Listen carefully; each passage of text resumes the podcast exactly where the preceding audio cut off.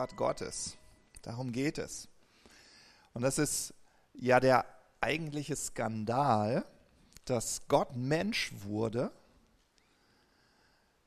für dich den perfekten Willen Gottes gelebt hat, das perfekte Leben und dann unschuldig ans Kreuz genagelt wurde, aber nach drei Tagen wieder auferstanden ist. was für ein Skandal. Ja, was für ein Skandal. Die, der Titel meiner Predigt ist Skandalöse Gnade. Und äh, wir können einmal hier uns das Titelbild anschauen. Das kann ruhig auch kurz ein bisschen länger dran bleiben. Joshua, richtig cool, dass du an der Technik sitzt. Mega. Lasst das Bild mal so ein bisschen auf euch wirken. Ich finde, dieser ältere Mann ist doch irgendwie cool, oder? Er so, oh. so als würde er so hinter der Tür schauen, so und echt irgendwas entdeckt haben, wo er denkt, Skandal! Skandal. Wisst ihr, dass ich vielleicht Dinge skandalös finde, die du nicht skandalös findest? Hast du dir vielleicht mal darüber Gedanken gemacht? Dass ich vielleicht etwas als ein Skandal bezeichnen würde, wo du denkst, so what? um mal Ruben zu zitieren. Skandalös. Ja, was ist denn skandalös? Jesus fand es skandalös, dass man im Tempel Menschen gefunden hat, die gesagt haben, oh cool, hier kann ich meine Geschäfte betreiben. Es kommen ja sowieso alle in den Tempel, dann baue ich hier mal meine Imbissbude auf.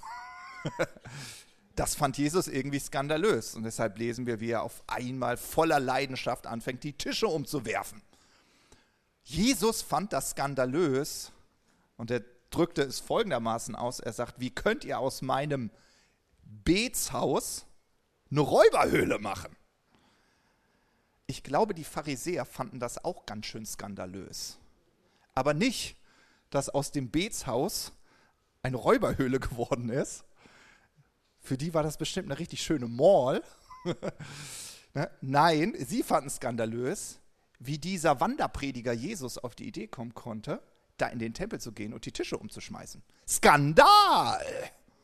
Dieser Jesus. Ja, spannend, oder? Und ich finde, die eigentliche Herausforderung in unserem Leben besteht doch darin, dass wir das skandalös finden, was Jesus skandalös findet. Und das ist ja nicht selbstverständlich, oder? Dass wir das skandalös finden, was Jesus skandalös findet. Und ähm, Gemeinde, Gemeinschaft, so wie wir das leben, bedeutet ja auch, dass Menschen aufeinandertreffen. Jeder hat seine Geschichte, du hast deinen Rucksack, den du zu tragen hast. Du hast dein Leben, das du lebst, wo du in der Verantwortung stehst, auch dein Leben zu bauen, zu verwalten. Und vielleicht betrachtest du mein Leben und denkst, ah, Matthias, so wie du das machst, das ist skandalös. Und ich betrachte dein Leben und denke, ey, ich verstehe nicht, wie man so leben kann. Echt, das ist skandalös. ja, was ist wirklich skandalös? Wer mich kennt, der weiß, ich liebe es, immer wieder mal so eine Bestandsaufnahme zu machen. Ähm, warum? Naja, unser Leben beginnt morgens hoffentlich morgens. Ja, ich höre immer wieder von jungen Eltern, dass sie sagen, naja, wenn du weißt, wie meine Nacht aussah, dann äh, hat mein Tag irgendwie nicht morgens begonnen. Aber es ist ja so, wir haben unseren Alltag. Und ich weiß nicht, wie es dir so geht. Manchmal denke ich, oh, jetzt ist die Woche schon wieder rum. Ist so, oder? Ich weiß nicht, wie es älteren Menschen geht, ob die sagen, ups, jetzt ist das Leben rum. Ne? Irgendwie so, wupp, wo ist das Leben geblieben? Ja? Und es ist ja so, wenn wir so einen Kurs in unserem Leben einschlagen, dann folgen wir erstmal diesem Kurs. Und manchmal sind wir verwundert und denken, wie bin ich hier hingelangt? Meine Mutter hat das irgendwann mal gesagt und meinte so zu mir, wie bin ich hier, hier hingelangt? Sag ich, ja, Mom, Glückwunsch, fünf Kinder, Ne? Gibt schon Gründe. Aber das war gar nicht so schlimm. Meine Mutter hat das geliebt. Ich fand es immer schrecklich. Fünf Kinder. Das lag daran, wir hatten echt Stress zu Hause. so, ne? Ähm, aber ja, man lebt so und dann Tag ein, Tag aus. Und ich glaube, es ist gut innezuhalten. Und das Bild, das ich euch mitgebracht habe, ähm, ich weiß nicht, äh, genau, ist, ist, dieses Bild. Vielleicht seht ihr das hier in der Folie auch ganz gut. Ähm, das ist so eine Landkarte und auf dieser Landkarte befindet sich ähm, ja, Amerika, Südamerika und links davon der das Pazifische Meer, also der Pazifische Ozean. Und ich stelle mir so vor, stellt euch vor, euer Leben wäre so ein Schiff und ihr werdet mit eurem Schiff da unten, wo der Kompass ist. Und rings um dich herum ist kein Land zu sehen. Die einzige Möglichkeit, die du hast, um Land anzusteuern, ist auf deinen Kompass zu hoffen, dass der dir den richtigen Weg zeigt. Und ist es nicht manchmal so, dass wir solche Fragen, äh, wie ich sie da euch zeige, dass wir die sehr selten für uns beantworten? Also wir wissen nicht so wirklich, in welche Richtung wir unser Leben steuern. Ich hoffe, du weißt es. Aber manchmal, dann gucken wir mal drauf, Kompass, ja, hm, in die Richtung. Äh, ich bin kein Segler. Aber ich kann mir vorstellen, wenn ich auf meinem Schiff bin und nirgendwo ist Land zu sehen, woran ich mich orientieren kann, und dann habe ich meinen Kompass und ich bin mitten auf dem Meer und ich gucke einmal drauf, sage, oh, da geht es Richtung Norden. Gut, pack den Kompass weg und dann segel ich mal los, dass ich nach einigen Seemeilen ganz verwundert sein könnte, wenn ich auf meinen Kompass schaue und denke so, oh, irgendwie drifte ich gerade ab, äh, irgendwie steuere ich Richtung Westen. Ja. Ich habe mir sagen lassen, das liegt so ein bisschen an dem Wellengang und der Strömung, dass man manchmal gegensteuern muss. Und so ist das irgendwie auch mit unserem Leben, mit unserem Alltag. Du bist mit deinem Schiff unterwegs und wenn du nicht immer wieder mal so eine Bestandsaufnahme machst und guckst, bin ich auf Kurs, dann geht ein Tag rum, dann geht eine Woche rum, dann geht ein Monat rum, dann geht ein Jahr rum und dann geht irgendwann ein Leben rum und du guckst und denkst so, hä? Wo bin ich denn gelandet? Ja? Und das fällt mir so ein bisschen bei diesem Thema skandalös ein. Warum? Ich habe eine Passage in der Bibel gefunden, wo ich gedacht habe, ja, Jesus, vielleicht muss ich da mal hinschauen. Und um das nicht zu einem Geheimnis zu machen, schauen wir uns das gemeinsam an. Und zwar ist das eine Passage aus dem zweiten Petrusbrief. Das Buch finden wir im Neuen Testament, Kapitel 1.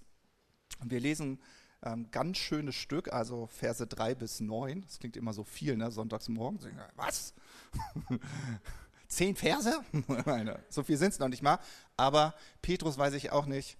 Lasst es mal auf euch wirken. Wenn ihr nichts versteht, nicht so schlimm. Aber lasst uns mal das Wort Gottes auf uns wirken lassen. 2. Petrus, Kapitel 1, ab Vers 3. Es fängt an mit der göttlichen Kraft. Das klingt schon mal gut. Da heißt es, da seine göttliche Kraft uns alles geschenkt hat. Schön, ne? Alles geschenkt hat. Was zum Leben und zum Wandel in Gottes Furcht dient, durch die Erkenntnis dessen, der uns berufen hat, durch seine Herrlichkeit und Tugend, durch welche er uns die überaus großen und kostbaren Verheißungen gegeben hat, damit ihr durch dieselben göttlicher Natur teilhaftig werdet, nachdem ihr dem Verderben entflohen seid, das durch die Begierde in der Welt herrscht, so setzt eben deshalb allen Eifer daran und reicht in eurem Glauben die Tugend dar, in der Tugend aber die Erkenntnis, in der Erkenntnis aber die Selbstbeherrschung, in der Selbstbeherrschung aber das standhafte Ausharren, im standhaften Ausharren aber die Gottesfurcht, in der Gottesfurcht aber die Bruderliebe, in der Bruderliebe aber die Liebe. Das war ein Satz. Halleluja. Und jetzt heißt es, denn wenn diese Dinge bei euch vorhanden sind und zunehmen, so lassen sie euch nicht träge noch unfruchtbar sein für die Erkenntnis unseres Herrn Jesus Christus.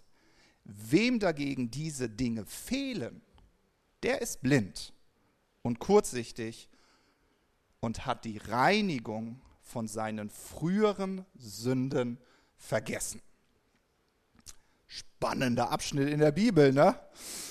Man denkt so, okay, Petrus, ich habe zwar nicht verstanden, was du mir sagen willst, ja, aber gut, dass ich mal Bibel gelesen habe.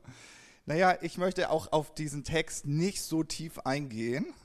Der kann ganz schön herausfordernd sein. Aber was ich total spannend finde, ist, dass ich die Reinigung von meinen Sünden vergessen kann. Okay? Also dieser Brief ist an gläubige Christen geschrieben. Also an dich und mich. Und Petrus spricht davon, dass ich das vergessen kann. Und dann denke ich so, hä? Wie will ich das denn vergessen? Ja, ich glaube, der Himmel würde das ein Skandal äh, nennen. Wenn ich vergesse, wofür Jesus gestorben ist, wenn ich die Reinigung von meinen Sünden vergesse. Aber es ist wohl möglich. Und irgendwie spricht Petrus doch in den Versen davor davon, ich möchte mal sagen, dass es Attribute, dass es Anzeichen gibt, ähm, Faktoren, woran ich das messen kann, ob ich es vergessen habe oder nicht. Denn er hat gesagt, wenn diese Dinge zunehmen, wenn wir darin bleiben, wenn wir fruchtbar darin sind, dann Daumen hoch. Wenn nicht, hm, dann muss ich mal hinschauen. Und das meine ich mit so einer Bestandsaufnahme. Und Petrus nennt solche Attribute eines christlichen Lebens wie weltlicher Begierde widerstehen. Ja, das ist so, so, so ein Faktor, woran ich das erkennen kann, ob ich die Reinigung von meinen Sünden vergessen habe. Ob mein Glaube lebendig und kraftvoll ist. Ob ich geistliche Erkenntnis erlebe. Bin ich in der Lage, ein selbstbeherrschtes Leben zu führen? Finde ich standhaftes Ausharren in mir? Habe ich und führe ich ein gottesfürchtiges Leben? kann ich Liebe und Nächstenliebe in meinem Herzen entdecken. Denn wenn diese Attribute nicht vorhanden sind oder nur wenig, dann merke ich, hm, vielleicht habe ich die Reinigung meiner Sünden vergessen. Und ich will euch irgendwie einladen dazu, also ich habe diese Stelle gelesen und dann habe ich gedacht, Gott, ich will mal innehalten. Ich will jetzt nicht einfach sagen, naja, ich weiß ja, was du für mich am Kreuz getan hast, sondern ich habe irgendwie so überlegt, glaube ich das wirklich, dass mir alle Sünden vergeben sind, so wie du das sagst? Und woran machst du fest, dass ich das wirklich verstanden habe? Und ich merke, er macht es daran fest, dass ich das als ein Geschenk, als eine Befähigung in meinem Leben habe und dass sich mein Leben geändert hat. Ja? Das heißt, nehmen wir mal an, ich lebe sündig, dann treffe ich auf Jesus, ich küsse den Sohn, bin überglücklich, denke, danke Jesus, dass du mir die Sünden vergessen hast. Und am Montag sündige ich weiter. Und am Dienstag und am Mittwoch und am Donnerstag. Und dann bin ich kurz vor Ende meines Lebens und denke mir so, ach gut, dass Jesus für mich gestorben ist. Weiß nicht, ob Jesus vielleicht mich anschauen würde und sagen würde, Matthias, irgendwie hast du die Reinigung deiner Sünden vergessen. Und ich so, nee, ich weiß doch, dass du für mich gestorben bist. Und er sagt so, nee, nee, nee, schau mal. Das wären die Faktoren, woran ich das festmache, ob du wirklich verstanden hast, dass du von deinen Sünden gereinigt worden bist. Meine Mom hat irgendwann mal zu mir gesagt, weißt du, Matthias, Deine Herausforderung wird nicht sein, ob du das Böse oder das Gute lebst. Deine Herausforderung wird sein, ob du das Beste erwählen wirst. Und ich so, okay, ja. Ich muss sagen, ja, Mom, ich bin so dankbar, dass ich christlich groß geworden bin. Ich bin dankbar dafür, dass ich von früher Kindheit an wusste, das ist der richtige Weg, das ist das Gute. Aber das heißt ja noch lange nicht, dass ich das Beste lebe. Ja? Und ich finde, da geht es so ein bisschen um das Thema Leidenschaft. Leidenschaft für Jesus, Leidenschaft auch für die Mission. Also ist es nicht skandalös, wenn ich weiß, dass Jesus mir meine Sünden vergeben hat und ich denke, ich behalte das Geheimnis für mich. Ich erzähle dir nicht davon. Ja, dann würde die Bibel sagen, was für ein Skandal. Und ich denke vielleicht, oh, warum? Ich freue mich doch. Ist das skandalös? Versteht ihr? Und ich glaube, darum geht es, das Beste zu erwählen. Und wer mich kennt, weiß, ich liebe es immer total zu ermutigen. Und dann äh, habe ich gestern mit meiner Frau so ein bisschen über die Predigt gesprochen und dann guckt sie mich an, sagt so, weißt du, Matthias, manchmal ist Ermahnen auch ermutigen. Und ich so, ach Mama, habe ich so, ich sag Mama manchmal zu meiner Frau, ach Mama, also nicht meine Mama, aber sie die Mama meiner Söhne, sag ich immer, ach, ach, meinst du wirklich? Sie ist so, ja. Und es gibt diesen Moment ich, aus dieser Bibel und ich glaube, ihr kennt ihn alle. Und das ist diese Frau, die, das war auch wieder so ein Skandal, die dieses Duftfläschchen, dieses Parfüm, dieses äh, Alabasterfläschchen genommen hat und dann in diese Männergesellschaft tritt und über Jesu Füßen dieses Öl ausgießt und weint und mit ihren Haaren seine Füße wäscht und so. Ähm, und das war ein Skandal für die, die da mitsaßen. Die Bibel berichtet uns davon, dass der Pharisäer Simon, so hieß er, außer sich war. Übrigens auch die Jünger, die waren auch außer sich, sagten Skandal. Und, und dann, ich liebe Jesus, Jesus liebt es, Geschichten zu erzählen. Und dann äh, guckt er den, äh, den äh, Pharisäer Simon an und sagt, du, darf ich dir eine Geschichte erzählen? Und der Simon, ja, hau raus, Jesus, erzähl mal. Und Jesus sagt, ich erzähle dir eine Geschichte. Sagt, da gab es zwei Männer, die schuldeten jemand Geld. Ja, der eine 500, glaube ich, 500 Silberstücke, der andere 50. Beiden wird die Schuld erlassen. Und dann fragt Jesus, na, was glaubst du, wer wird denn dankbarer sein? Und dann denkt der Simon bei sich, na, ich glaube der, der die größere Summe schuldete. Er sagt Jesus, genau. Und dann sagt er, schau dir diese Frau an. Und dann sagt er, sie liebt viel, weil ihr viel vergeben ist. Wem aber wenig vergeben wurde, der liebt wenig. Und ich glaube manchmal, wenn ich so in mein Leben schaue und schaue, Matthias, wo ist deine Leidenschaft für Jesus? Wo ist deine Leidenschaft für, für diese Botschaft? Wenn ich das Gefühl habe, ich bin in meinem Alltagstrott, dann habe ich das Gefühl, ich muss mich wieder daran erinnern, was hat es Jesus gekostet, damit ich sündlos vor ihm stehen darf? Was hat es ihm gekostet? Und ich bin schon jemand, also ich weiß nicht, ob ihr die Passion Christi kennt, den Film. Ich glaube, ich habe es geschafft, ihn einmal zu sehen und nie wieder. Es hat sich so bei mir eingebrannt. Diese Folterszene, wie Jesus gefoltert wurde, wie er gekreuzigt wurde. Aber ich erinnere mich daran, wo ich den Film gesehen habe, am nächsten Tag, da war so eine Leidenschaft, da war so ein Brennen weil ich irgendwie wieder vor Augen gemalt bekommen habe, was es Jesus gekostet hat. Und das meine ich so ein bisschen wie den Kurs nochmal neu ausrichten. Versteht ihr? Das ist Alltag. Es ist, jede Firma macht das, jedes Unternehmen. Ja? Dafür gibt es Manager, die kriegen richtig, richtig, entschuldigt, scheiße Geld dafür, zu gucken, ob, der, ob das Unternehmen auf Kurs ist. Ja? Und ich finde, wenn wir gute Verwalter unseres Lebens sind, dann schauen wir da auch zwischendurch hin und sagen, ah, guck mal, wie sieht es wirklich aus? Weil wenn wir es nicht machen würden, dann wäre das richtig skandalös. Ja? Und ich wünsche mir das so, dass wir das nicht vergessen, was Jesus für uns getan hat. Nun, der Schreiber des Hebräerbriefes malt uns einen Wettkampf vor Augen. Ja, wir lesen das in Hebräer Kapitel 12, Vers 1. Da sagt er, darum auch wir, weil wir eine solche Wolke von Zeugen um uns haben, lasst uns jede Last und die uns so leicht umschlingende Sünde ablegen und mit Ausdauer die Rennbahn durchlaufen, welche vor uns liegt. Und das ist es, dein Leben ist kein Sprint dein Leben ist ein Marathon. Und deshalb finde ich, ist es gut, sich immer wieder diese Frage zu stellen und auch zu beantworten, wofür lebe ich? und wofür brennt mein Herz?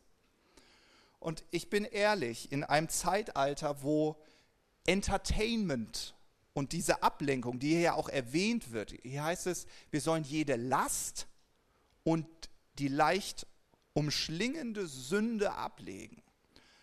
Last sind all die Dinge, die keine Sünde sind, aber dich davon abhalten, deinen Lauf so zu laufen, wie du ihn laufen solltest oder möchtest. Ja? Aber ich finde, Ablenkung ist so nah. Es ist ein Klick entfernt. Das Smartphone. Ah, ich habe ich hab jetzt gerade Langeweile. Ach, was mache ich? Naja, ich könnte mit einem Schritt in den Lobpreis treten, in eine Begegnung mit Gott, aber ich könnte auch mit einem Klick auf eine App drücken und ich ziehe mir die neuesten YouTube-Videos rein. Halleluja, oh, wie lustig. Danke, Jesus, für Entertainment. Huhu. Und das Schlimme ist, dann gehst du aus der App raus und dann legst du das Handy nicht weg, weil, up, dann springt dich die nächste App an. Und so, uh, ich war heute noch nicht auf Instagram. Vielleicht gibt es neue Reels. Okay, das ist für die neue Generation hier. Peace. Ja, guckst du dann so. Und dann, und dann bist du am Gucken. Ach, ich bin so entertained, so, ne? Oder vielleicht gehörst du auch zu denjenigen, die, ach, mir ist langweilig. Ach komm, ich ziehe mir meine Lieblingsserie ein. Eine Folge, zweite Folge, dritte Folge, vierte Folge. Und dann guckst du und denkst so, mein Gott, vier Stunden sind rum. Und dann frage ich dich als Pastor, hey, hättest du Zeit, dich um den zu kümmern, der hat sich gerade frisch bekehrt? Nee, wenn du meinen Alltag kennen würdest. ja?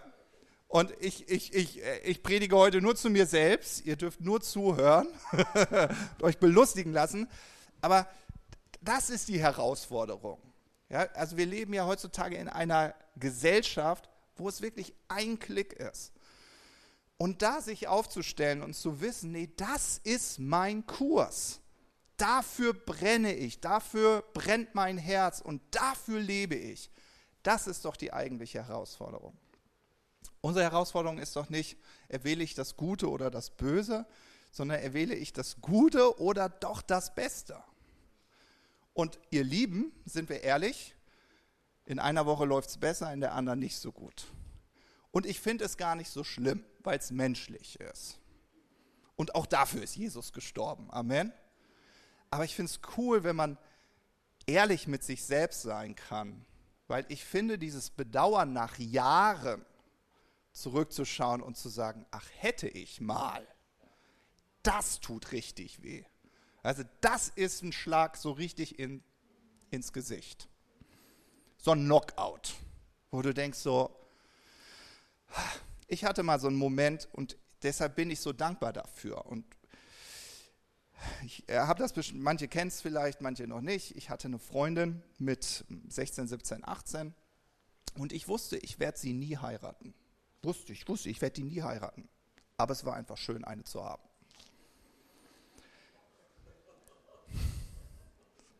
So, und es ist gut, dass ihr das skandalös findet. Ich fand das nicht so skandalös. Ich habe immer gesagt, sie kann sie, ich habe ihr das auch echt gesagt. Ich habe gesagt, du, ey, ich, ich glaube nicht, dass wir heiraten werden. Aber ich finde dich süß. So, ich habe ja Hoffnung gemacht. Ne? So, und so, so habe ich das damals empfunden. Auch nicht schlimm. Für mich war das kein Skandal. Bis mein bester Freund zu mir gesagt hat, du Arschloch. Da bin ich wach geworden. Entschuldigt, das, aber das hat er wirklich gesagt. Ich zitiere nur. War nicht mein Wort. Und, äh, und, und er hat mich so richtig geschüttelt. Und ich brauchte diesen Aufwachmoment, wo ich dann dachte, du hast so recht. Es ist ein Skandal, wie ich mit dieser jungen Frau umgehe. Es ist ein Skandal. Und endlich benennt es mal jemand und sagt nicht, naja, ist ja sein Leben wir sind ja immer so liberal, wir Christen können das ja, ist ja sein Leben. Er ist ja dafür verantwortlich. Aber manchmal ist es nett, wenn dir jemand mal einer pfeffert und du wach wirst und ehrlich zu dir ist und sagt, wie du lebst, ist skandalös. Hast du denn die Reinigung deiner Sünden vergessen? Hast du denn vergessen, was es Jesus gekostet hat? Hast du es vergessen? Ja, weiß ich nicht, ob ich das vergessen habe. Naja, guck dein Leben mal an. Brennt dein Herz für Jesus, brennt dein Herz für die Verlorenen, brennt dein Herz für deine Nächsten.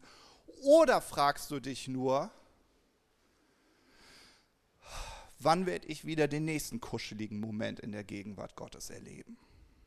Versteht ihr, das sind so fiese, böse Fragen, aber die helfen dir, dass du in ein paar Jahren sagst, danke Matthias, ich hätte dich schlagen können, ich hätte meinen Freund nämlich auch schlagen können. Ich habe kurz überlegt, ob ich die äh, Freundschaft kündige, bis, mir wach, bis ich wach geworden bin und sagte, er hat ja eigentlich recht. Aber so ehrlich muss doch keiner zu mir sein, habe ich gedacht. Aber ich bin so dankbar, dass er so ehrlich war. Ja? Und darum geht es hier auch in diesem Vers, Hebräer 12, Vers 1. Es ist kein Sprint, es ist ein Marathon. Aber wenn ich diesen Lauf vollenden will, wenn ich gut laufen will, dann sind es diese beiden Themen. Ich muss mir jede Last anschauen und die so leicht umschlingende Sünde. Und am besten kann ich das tun, indem ich ehrlich für mich beantworte, wofür lebe ich und wofür brennt mein Herz. Cool. Ähm, ich würde gerne noch eine äh, Passage uns aus dem Hebräer Kapitel 12 anschauen. Vielleicht wäre das eine coole Sache. Vielleicht, vielleicht liest du nicht so häufig Bibel, aber vielleicht nimmst du dir diese Woche mal Hebräer Kapitel 12 vor. Nur ein Kapitel. Wir haben die Einleitung gesehen. Ich überspringe jetzt ein bisschen, wo es heißt, Gott liebt dich und die, Gott erzieht dich. Das ist Traurigkeit, aber die Früchte der Gerechtigkeit wachsen, nehmen zu. Er schlägt dich und denkst so, oh Gott, will, will ich von dir geschlagen werden? Ja, er schlägt dich. Okay, das liest die, die Bibel, dann verstehst du. Äh, alle hier so, nein, Gott schlägt doch nicht. Hm? ich habe nur zitiert. Und dann kommen wir, kommen wir Hebräer 12, Verse 14 bis 16. Und die mag ich auch. Ist auch ein bisschen ermahnend. Ich glaube, ihr gestattet mir das heute Morgen mal. Da schreibt der Schreiber des Hebräerbriefes, er sagt, bemüht euch ernstlich um Frieden mit allen und um ein geheiligtes Leben. Und dann sagt er, ohne dass niemand den Herrn sehen wird. Und ich habe früher immer gedacht, das ist ja fies. Ich dachte, Jesus, jetzt bist du schon gestorben, ne? hast alle Sünde weggenommen, jetzt kann ich dich sehen. Und dann sagt der Schreiber des Hebräerbriefes, nee, nee, es geht auch darum, ein geheiligtes Leben zu führen. So nach dem Motto, hier hast du durch Gottes Gnade die Befähigung, jetzt setzt es aber auch in deinem Leben ein. Ja, genau. Dann heißt es weiter, achtet aufeinander. Und das ist, was mein Freund mit mir gemacht hat. Achtet aufeinander, damit niemand sich von Gottes Gnade ausschließt. Auch ein interessanter Gedanke, dass ich, obwohl ich gläubig bin, mich von der Gnade Gottes ausschließen kann. Hm, wollen wir heute nicht drüber predigen, aber interessanter Gedanke, oder? Dann heißt es, lasst nicht zu, dass eine bittere Wurzel zur Giftpflanze wird, durch die dann viele von euch zu Schaden kommen. Achtet auch darauf, dass keiner von euch ein ausschweifendes Leben führt oder mit heiligen Dingen so geringschätzig umgeht wie Esau, der für eine einzige Mahlzeit sein Erstgeburtsrecht verkaufte. Und hier seht ihr auch wieder, hier werden wieder diese Faktoren, die wir eben schon irgendwie aus dem Petrusbrief gelesen haben, in einem anderen Wording, aber auch wieder so erwähnt. Ja, es geht um Themen wie, dass ich äh, meinen Nächsten liebe, dass ich ihm vergebe, dass nicht in mir Bitterkeit in meinem Herzen entsteht. Es geht darum, dass ich kein ausschweifendes Leben führe, also diesen weltlichen Begierden so viel Raum in meinem Leben gebe, sondern dass ich selbstbeherrscht lebe, dass ich heilige Dinge zu wertschätzen weiß und nicht äh, geringschätzig damit umgehe. Und und dann ne-, nennt er hier den Esau als Beispiel. Und wisst ihr, ich ganz ehrlich, mir tut der Esau manchmal ein bisschen leid. Dürfte er wahrscheinlich nicht, aber manchmal tut er mir so ein bisschen leid. Das liegt daran, dass ich irgendwie Menschen liebe, glaube ich. Um euch in die Geschichte kurz mit reinzunehmen, für die, die die Geschichte nicht kennen, Esau und Jakob sind Zwillinge. Esau ist der ältere von beiden, wenn man das so sagen darf. Er ist halt der Erstgeborene. Finde ich bei Zwillingen irgendwie immer. Aber für die, die Zwillinge haben oder Zwillinge sind, können das vielleicht nachempfinden. Und Esau ist halt der richtig wahre Mann. Ja, behaart. Ein Jägersmann. Ich so, so will ich sein. Und dann hast du diesen Jakob, diesen zierlichen, lockigen Jakob. So stelle ich mir zumindest vor. ja, genau. Und die beiden sind Zwillinge, aber total verschieden. Jakob liebt Jesus. Jakob ist so verliebt darin, die Berufung und Bestimmung seines Lebens zu leben. Und Esau denkt sich, wann gibt es wieder mal richtig geiles Essen? Ich gehe mal jagen und mir ein Wildschwein holen. Okay, jetzt sind wir bei Asterix und Obelix, da wollte ich auch nicht enden, aber ihr wisst, was ich meine, so, ne? Und dann kommt dieser Moment, dass er nichts fängt. Ärgerlich. Das wäre Obelix nie passiert. er fängt nichts und hat so einen Mordshunger, dass er sich von seinem Bruder Jakob das ausschwarzen lässt eine Suppe. Dafür gibt er aber sein Erstgeburtsrecht her. Ja, so, das ist diese Geschichte. Und, ja, äh, und Esau verkauft dann sein Leben oder sein, äh, sein Erstgeburtsrecht für diese Linsensuppe. Und hier beschreibt der Schreiber des Hebräerbriefes, dass das eine Geringschätzung der heiligen Dinge war. Und dann denkst du so, naja, warum denn? Na ganz einfach, als Erstgeborener war es seine Bestimmung, in der Linie Abraham, Isaak und Esau genannt zu werden. Und wenn du ein bisschen dich mit äh, der Geschichte Israels auskennst, heißt es aber der Gott Abrahams, Isaaks und Jakobs. Und Jakob war der Zweitgeborene. Eigentlich war es dem Esau bestimmt. Ja, schade irgendwie. Deswegen sage ich, tut er mir so ein bisschen leid. Aber bevor wir den Esau verurteilen, stell dir doch selbst mal die Frage, was bin ich bereit einzutauschen, um irdisches Vergnügen zu erleben? Ja? In meinem Alter könnte ich mir einen Moment mit Gott nehmen, weil ich glaube, es ist nicht die Frage, ob ich Zeit habe, sondern nehme ich mir die Zeit.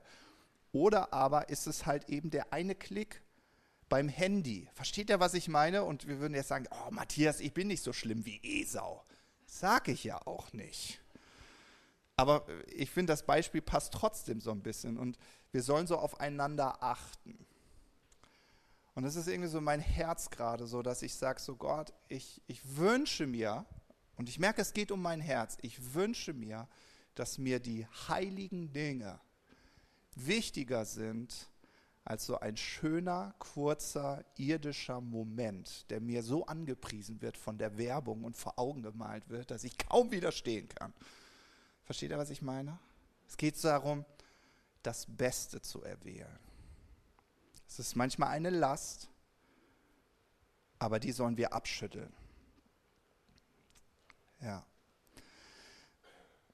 Vielleicht hilft es dir, dass du diese Woche vielleicht auch einmal so schaust und überlegst, was hat Gott mir alles vergeben? Also eigentlich sagt die Bibel, wir sollen nicht zurückblicken, sondern immer nach vorne.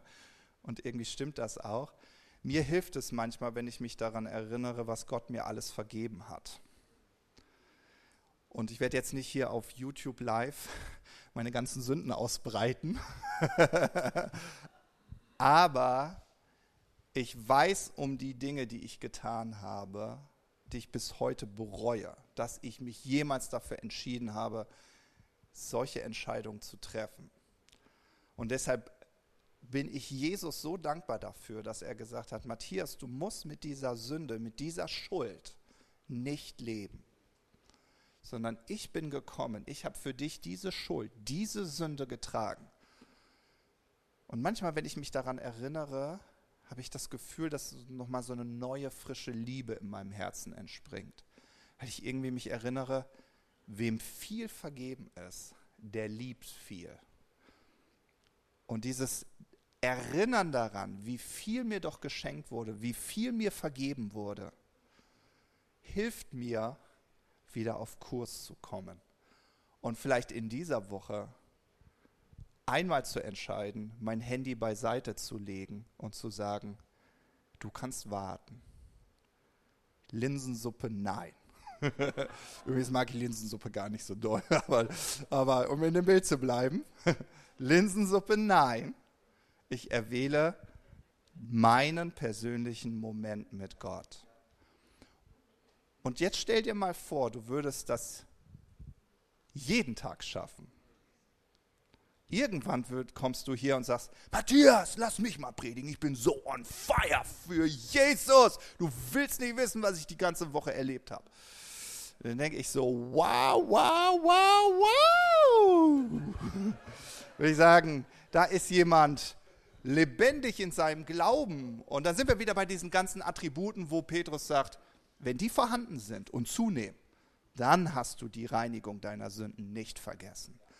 Und so eine Gemeinde wollen wir sein. Wir wollen nicht vergessen, was Jesus Großes getan hat. Die ist wirklich vergeben. Aber zwischendurch mal innezuhalten und zu gucken, bin ich auf Kurs, ist total hilfreich. Amen. Amen.